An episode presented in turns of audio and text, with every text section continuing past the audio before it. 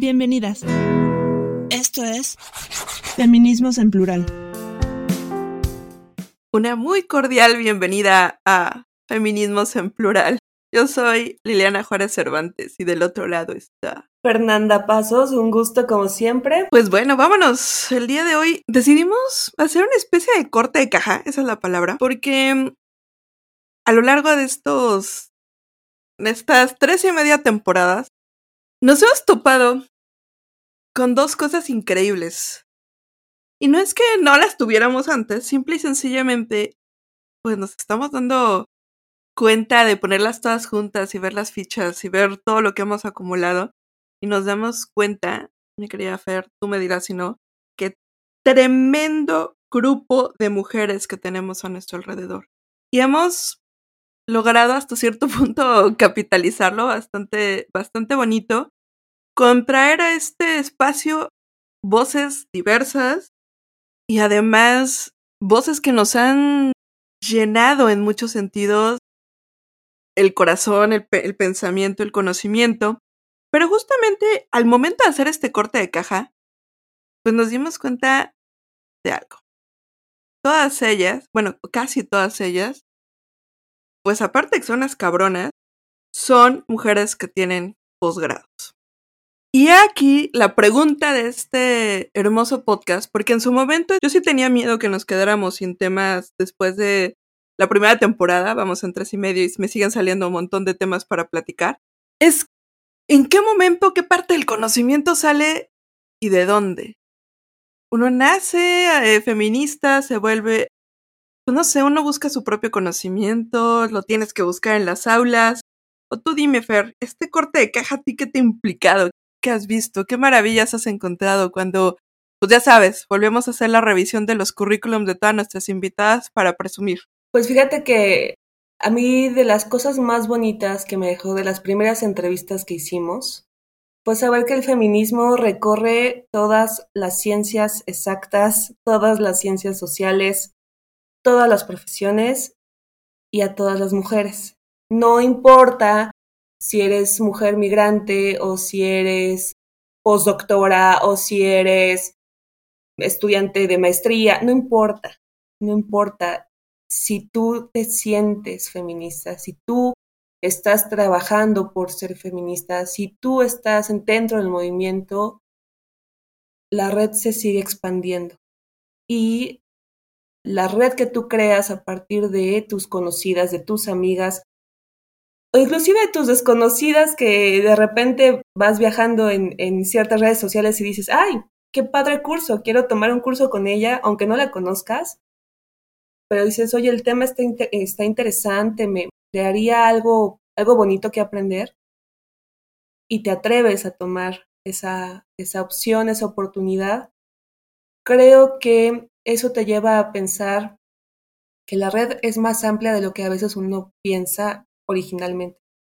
Yo siempre digo que las amigas y los amigos y las amigues se cuentan con los dedos de una mano y te sobran dedos, pero en el feminismo, viajando con mi compañera, mi, mi colectiva hermosa Liliana, hemos encontrado que las feministas no solo somos amigas, somos hermanas y cuando he buscado entrevistas, siempre me han dicho que sí cuando les platico de qué va el proyecto y siempre me han dicho que sí cuando les digo, nosotras solitas estamos manteniendo esto, no tenemos patrocinadores.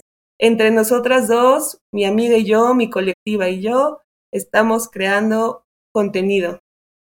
Y eso es bien bonito, porque parece muy sencillo decir, ay, pues me conecto y ya, no, es, es un buscar, es un encontrar, es un resumir, es un editar, es un resignificar cada pregunta y adaptarla y que sea fluida la conversación. Lili y yo llevamos muchos años conociéndonos, más o menos nos conocemos, yo digo que más que menos, pero siempre seguimos descubriendo nuestra relación, cosas nuevas, ¿no? A eso voy cada vez que hemos traído a alguien, descubrimos otra partecita de esa persona más allá de cualquier título que tenga, es un ser humano hermoso que nos invita a pensar las cosas diferentes. Y yo creo que eso ha sido la parte divertida de las entrevistas que hemos tenido hasta ahora. No sé si, es que no sé si lo definiría como divertida, pero sí es la parte más linda. Hemos encontrado en estas aliadas que pasado por estos micrófonos de verdad un aprendizaje increíble. Al momento de que empezamos, o, yo empecé a hacer este también este corte de caja, también me vino. Pues me vino a recordar dos cositas. Una es el propósito de esto, porque al final del día todo esto tiene un propósito. No crean que solo, solo estamos aquí por, por querer estar. Pero nuestra idea es siempre socializar. Obviamente queremos conquistar el mundo. Pero pues, la idea fue simple, que era tratar de socializar un poco el conocimiento que nos ha costado años adquirir, con mucho esfuerzo, con mucho trabajo. Y también en esta red de mujeres que sabemos lo que les ha costado a cada una de ellas adquirir el conocimiento que tienen, en general de lo que sea, pero sobre todo en el área feminista, y sobre todo en el área de género y sobre todo en el área de las mujeres, porque está bien complicado acceder a ese tipo de conocimiento. Y tú sabes, Fer, lo que nos ha costado a nosotras llegar a eso. Y es curioso porque nosotras nos hicimos, no, no voy a decir feministas, porque cada una de nosotras tiene su momento de ser feministas, pero sí nos hemos acercado al conocimiento del feminismo de la manera menos académica posible. Y no estoy diciendo que que la academia no tenga sus virtudes, pero yo creo, y eso es justo el punto de también de este programa el día de hoy, vámonos a hacer esta pregunta simple. ¿Somos autodidactas? ¿Cómo nos hemos construido desde el feminismo en el ser autodidactas? Y sobre todo en un país como México, donde la educación feminista formal es poca y está en los posgrados. O sea, no está a nivel licenciatura, no está a nivel bachillerato, bueno, hay poco, está en los posgrados. Entonces, realmente cómo nos construimos como feministas. O sea, sí tenemos nuestros posgrados aquí, Fer y yo, pero la forma en que nos hemos hecho en el sentido técnico, teórico, académico y sangronzón ha sido desde la autodidaxia, ¿no, Fer? En, muchos sentidos. Entonces, también fue un poco, ¿no? Como pagar el favor que nos, nos han hecho todas las colectivas, todas las amigas, todas las personas que se nos han acercado en su momento a, apoyarnos a ser, a ser feministas, este programa tiene eso, ¿no? Es, es un paso de estafeta a decir, nosotras recibimos un chingo de conocimientos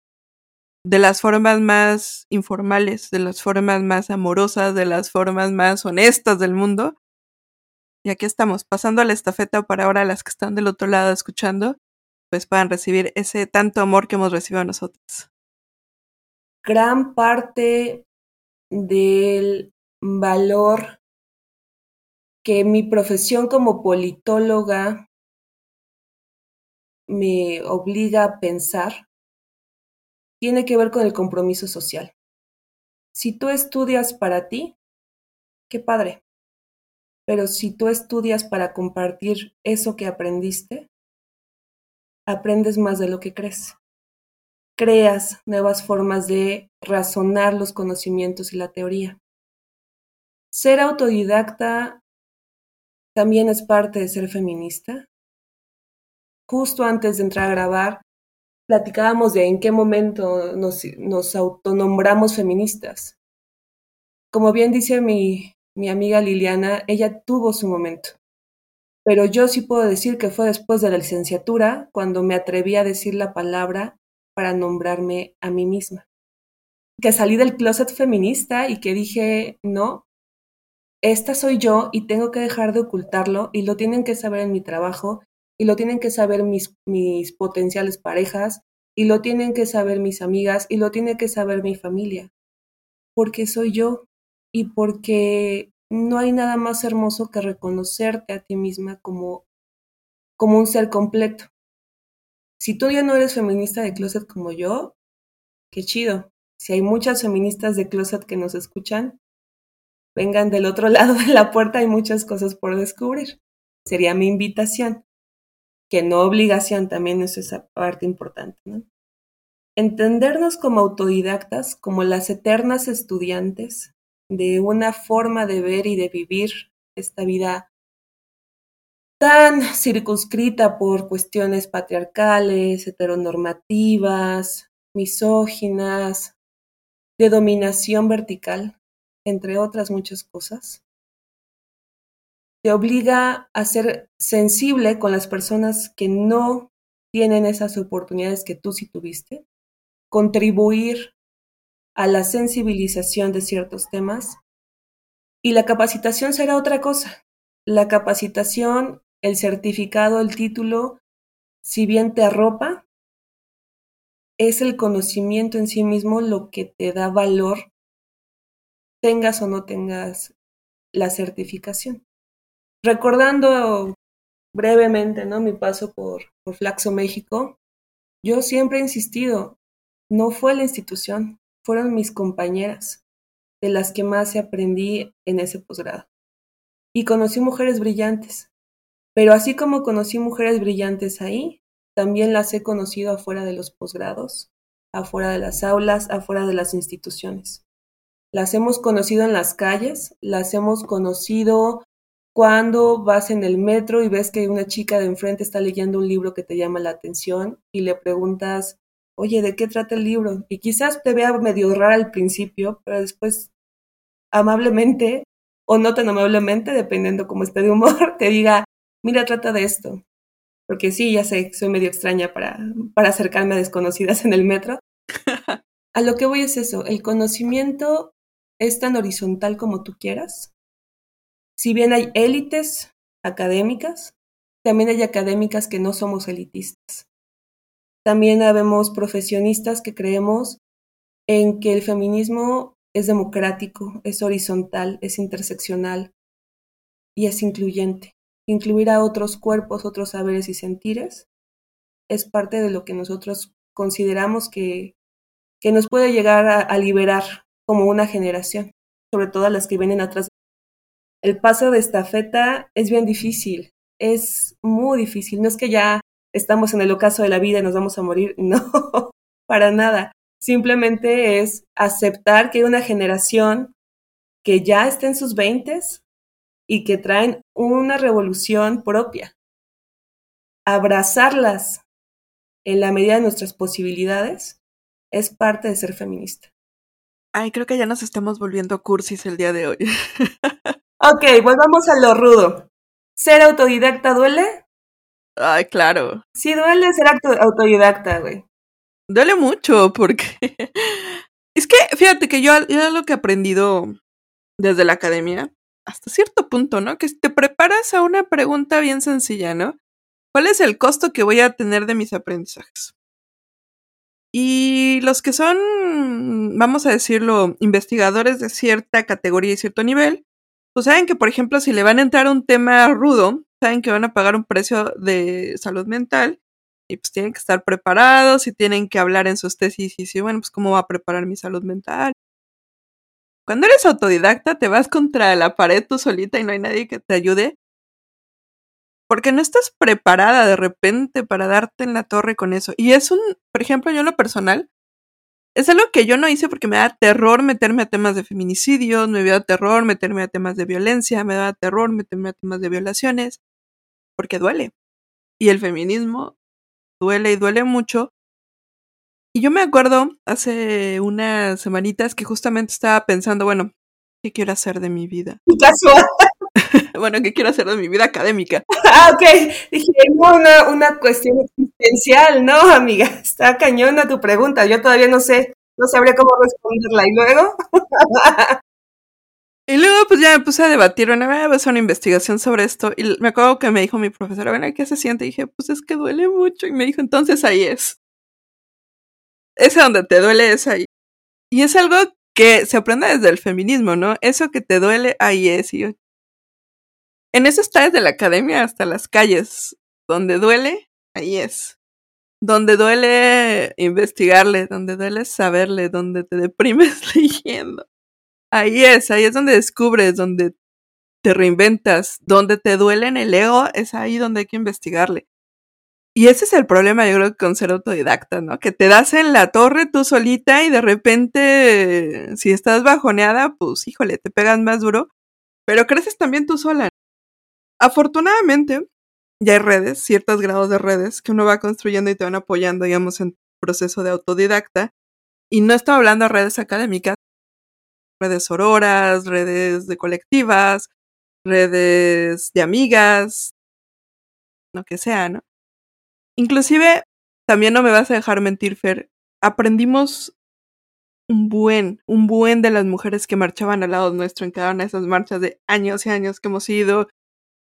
Descubrimos, por ejemplo, la marihuana está en el tema, hay agendas eh, referentes a la marihuana, hay agendas que dices, bueno, estas están súper agresivas, ¿por qué? Y de repente dices, no, no me quiero meter con las agresivas y de repente entiendes, ah, es por eso, ¿no? Pues es que sí, tienen que ser agresivas, y vas aprendiendo poco a poco los discursos y vas aprendiendo poco a poco las canciones, porque desgraciadamente esto, es chistoso, ¿no? No llegas al feminismo y te dan un kit de bienvenida, así de bienvenido usted al feminismo, tenga aquí su playera rosa. Si hay, hay, colectivas que te venden sus tazas, y si, hay y si hay organizaciones que te venden sus playeras, y si hay organizaciones que te venden el pink, pero en el fondo la teoría no se aprende así y la empatía no nace de un, de un uniforme, no nace de una, de una cosa formal, nace de un compartir saberes y de un compartir conocimiento. Ahorita me dejaste pensando, claro que el feminismo duele, a veces yo me paso de cursi porque ya pasé mi parte dolorosa y sigo pasando cosas dolorosas, pero yo elijo yo elijo ser una mujer amorosa. Tan duele el feminismo que al ser autodidacta empiezas a cuestionar a tus relaciones más cercanas. Hubo momentos en los que terminé peleada inclusive con mejores amigas de toda la vida, justo por su incongruencia, justo por su incapacidad para reconocer cuestiones propias de un movimiento, ¿no? Y no me arrepiento, dolió y dolió mucho en su momento, pero seguí adelante porque si bien ser autodidacta sirve para sanar, también sirve para construir. Y construir implica reconocer que quizás no vas a ser todóloga, quizás va a haber temas que son muy espinosos para ti, quizás va a haber temas que inclusive vas a tener que trabajar en terapia. Las que son defensoras de derechos humanos en México tienen que ir a terapia por lo doloroso que están viviendo en su quehacer cotidiano habrá una cierta empatía de parte de las académicas y de parte de las políticas, pero las activistas traen otras formas de actuar y otras formas de, acceder al conocimiento. Los talleres comunitarios, por ejemplo, las cartografías participativas, las expresiones artísticas, los performances que le gustan tanto a Lili, las canciones, los actos de rebeldía, eh, los actos artísticos, las fotografías, los videos, todas esas cosas que han visto de la cuarta ola feminista en las calles, en el espacio público y en el espacio virtual, nos obligan a entender que ser autodidacta se puede dar en lo individual y en lo colectivo. Muchas de las lecturas que yo he hecho en mi vida se las debo a Liliana. El acceso a ellas se las debo a, Liliana y viceversa. Y no es como te estoy cantando cuántas me debes o cuántas te di. Te estoy diciendo gracias. Ay, Dios. Porque neta, güey. Porque, porque neta, o sea, son textos que si tú no conocieras, yo no tendría acceso, porque no puedes conocerlo todo. Y siempre necesitas una amiga que te pase un texto, que te pase un libro, que te pase un artículo, que te pase una fotografía. Esa amiga feminista que comparte sus saberes esa amiga no la pierdas, porque de verdad te hace una manera distinta de ser y de actuar como, como activista y como feminista. Preguntas quizá un poco reflexivas sobre nuestra propia historia de, de, conocimiento, porque, vamos a ser honestos, no encontramos el feminismo en un libro en la universidad, no encontramos el feminismo en las clases de la primaria, no encontramos el feminismo en las clases de la secundaria. ¿En qué momento digo, o sea, una cosa es entenderte como feminista en el sentido de decir, bueno, mi nombre es Liliana, soy feminista porque quiero no no estar abajo en esta relación de poder y se acabó, ¿no? Pero la otra pregunta al millón es, ¿en qué momento te empiezas a teorizar y a preguntar y a compartir y acceder a este conocimiento en el cual, híjole, pues es que es difícil encontrar el acceso, ¿no? No está tan sencillito y como dices, Fer, ¿no? De repente tienes una amiga que sí te pasa un texto. Uh, la invitada hace poquito y Noah, pues fue también una de mis grandes eh, maestras, no, solo en el sentido que fue mi asesora de tesis de maestría, sino también fue quien me llevó a, pues no sé, por ejemplo, a conocer cosas como la interseccionalidad, en fin. Pero la pregunta es antes de las aulas, ¿en qué momento y cómo nos empezamos a, mm, a teorizar? ¿Cómo nos empezamos a acercar al conocimiento teórico o a este conocimiento vamos a llamarle entre comillas estructurado, académico, crítico o lo que sea? ¿Cómo te haces autodidacta? Esa es una pregunta interesante porque no es tan sencillo como de, a ver, Google, enséñame qué es ser feminista o Manual para Feminista 2.1 o pregunta a mi amiga que está igual de perdida que yo, oye amiga, ¿cómo me convierto en feminista? ¿Qué es el feminismo?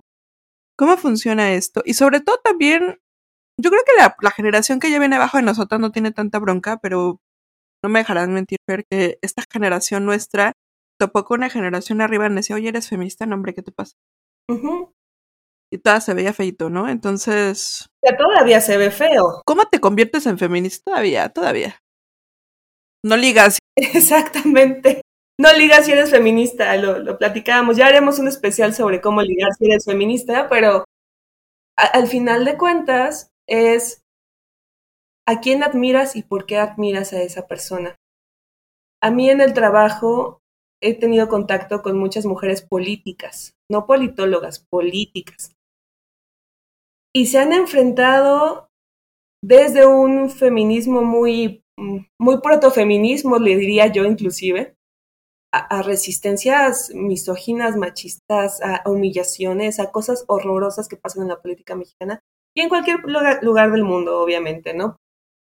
Pero de las cosas que he aprendido de esas personas ha sido siempre estudia, siempre lee, siempre pregúntate, siempre cuestiona, siempre dale gusto a tu ser curioso y dile, ¿y ahora cómo funciona esto? Y a ver, entonces, si las radicales piensan esto, ¿qué piensan las transfeministas? ¿Y qué piensan las ecofeministas? ¿Y qué piensan las marxistas? ¿Y qué piensan? ¿Y qué piensan? ¿Y qué piensan? Porque todas piensan, todas tienen ideas propias. Quien te venda un feminismo uniforme, igualito el tuyo al de mi amiga de enfrente, no sabe qué es el feminismo. Así de fácil. No sabe que es un movimiento, no sabe que es una forma de vivir. Entonces, a donde yo quiero llevar la conversación es ser autodidacta, es querer vivir un movimiento, querer vivir como un ser humano y entender que si bien es imposible leerlo todo, y hay que ser en eso muy, muy humildes, aunque tengas 30 posgrados, jamás vas a poder conocerlo todo. Ser autodidacta es una forma de acercarte al conocimiento, ya sea en lo individual o en lo colectivo, que te genera satisfacción personal a ti, que no necesitas 30 medallas encima para saber, este texto ya lo leí, esta autora ya lo conozco, este concepto lo manejas y quizás no tengas todas las herramientas teóricas para diseccionar correctamente un texto, pero tienes algo que es súper valioso, que es la curiosidad, que es la disciplina para leer de pie a pa un texto, que es la libertad de escoger tu propio texto, porque si bien, como me decías, ¿no? Hace un rato, hay temas que no nos gustan, hay otros temas que sí. Ahorita, antes de empezar, hablábamos de qué temas nos gustan, ¿no? Y le digo, pues es que a mí, a mí háblame de la Ciudad de México y marchas y soy feliz hablando de eso todo el día. Pero a, mi amiga Liliana, háblale de asuntos internacionales, de economía feminista, háblale de, de resistencias, de multilateralismo, de multiculturalismo, que son cosas diferentes, y se les boza una sonrisa maravillosa. Ahí depende cada cosa. Nadie te pone una pistola de tienes que leer a esta autora porque entonces, no, olvídalo. Si alguien te está enseñando que así se debe aprender el feminismo, olvídalo. No entiende todavía que el feminismo es libertad. Y es libertad para aprender por los medios que tú tengas y como tú puedas. Y si tienes una amiga que te está enseñando, qué bueno, te está enseñando, no te está adoctrinando, que son cosas diferentes. El feminismo no es religión y no es vertical. Piénselo siempre así, como algo abierto. Sí, de hecho, de hecho me acordé de algo, más bien una parte de esta reflexión que queríamos, donde queríamos llevar hoy este, este programa, es algo de lo que todavía soy más consciente al momento de que di un paso fuera de Latinoamérica. Y fue el hecho de que el feminismo latinoamericano es increíblemente rico y además de todo siempre está contrapunteándose entre la calle y la academia. Es algo maravilloso en ese sentido. No puedes entender al feminismo latinoamericano desde la academia solamente y no puedes entender al feminismo latinoamericano desde las calles solamente. Es algo maravilloso porque me gusta, me encanta esta referencia y me encanta esta imagen de la serpiente que se muerde su cola, porque así funciona, ¿no? La serpiente o la academia que se muerde la cola llama activismo y viceversa, ¿no? Se están alimentando todo el tiempo, se están construyendo todo el tiempo, nacen y renacen de sí mismas todo el tiempo. Y es una plática súper bonita que se tiene en Latinoamérica entre las calles y la academia, que creo que hemos estado ahí, Fer y yo, por años y, hemos platicado y hemos visto y, vamos y, y platica de verdad con la gente que está en las calles. Puede que tengan la primaria, puede que tengan 20 doctorados, pero si hay esta coherencia, este conocimiento, digamos, muy sutil, a veces muy explícito en otras, de decir, bueno, es que también hay una parte que se llama interseccionalidad y que yo estoy aquí por el feminismo interseccional, o simple y sencillamente nos digan decir, bueno, es que somos muchas, somos plurales, estamos hartas de la violencia. Y detrás de todo eso hay una construcción teórica impresionante, ¿no?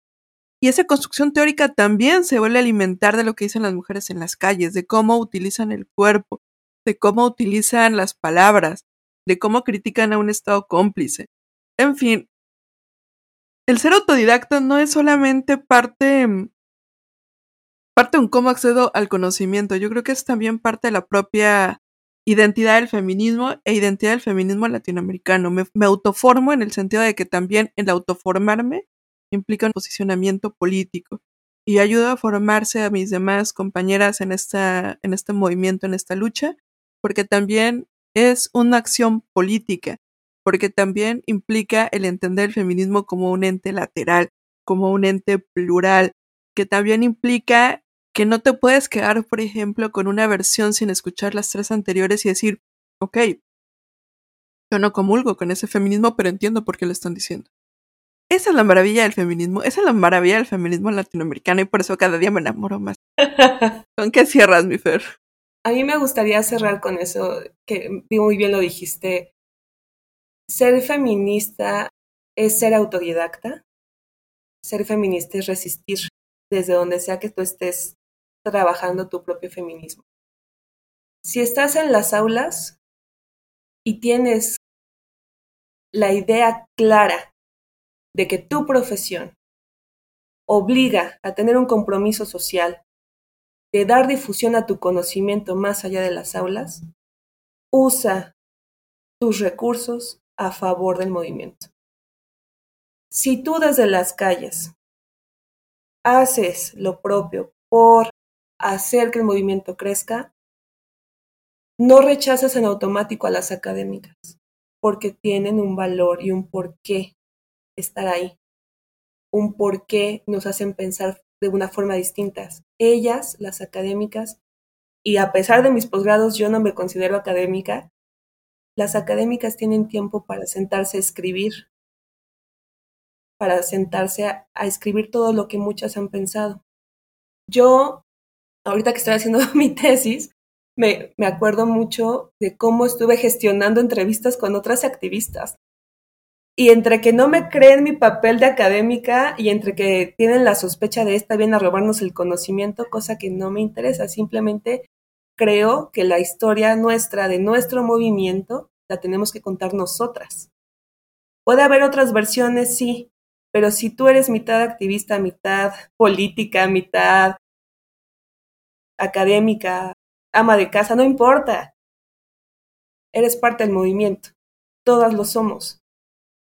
Ser autodidacta es resistir, ser autodidacta es ser libre y ser autodidacta es estar siempre abierta a entender que tu conocimiento, el poquito o el mucho que tengas, no es el único y que siempre puedes enriquecer tus saberes y tus conocimientos si compartes con otras mujeres tus ideas y las, y las pones a debate.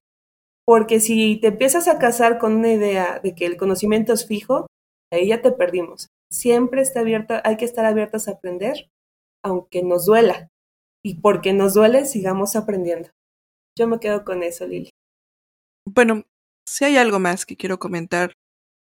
Cuando escuchen este programa, cuando escuchen los demás anteriores, díganos, ¿qué más quieren saber? ¿Qué otros temas están ahí que de repente da pena preguntar o que no han tenido acceso al conocimiento para, para acercarse a él? ¿Qué tema está ahí rondando sus dudas, sus curiosidades y les gustaría saber un poquito más? No garantizamos tener la respuesta, pero siempre podemos preguntar y buscar y atraer a lo mejor a alguien que nos ayude a encontrar eso que te está dando curiosidad. Pues me despido. De este lado se despide Liliana Juárez. Aquí estuvo Fer Pasos. Y esto es Feminismos en Plural. Gracias, Gracias por, escucharnos. Hasta, la, próxima semana. Síguenos en nuestras redes sociales, Facebook, Twitter, YouTube e Instagram.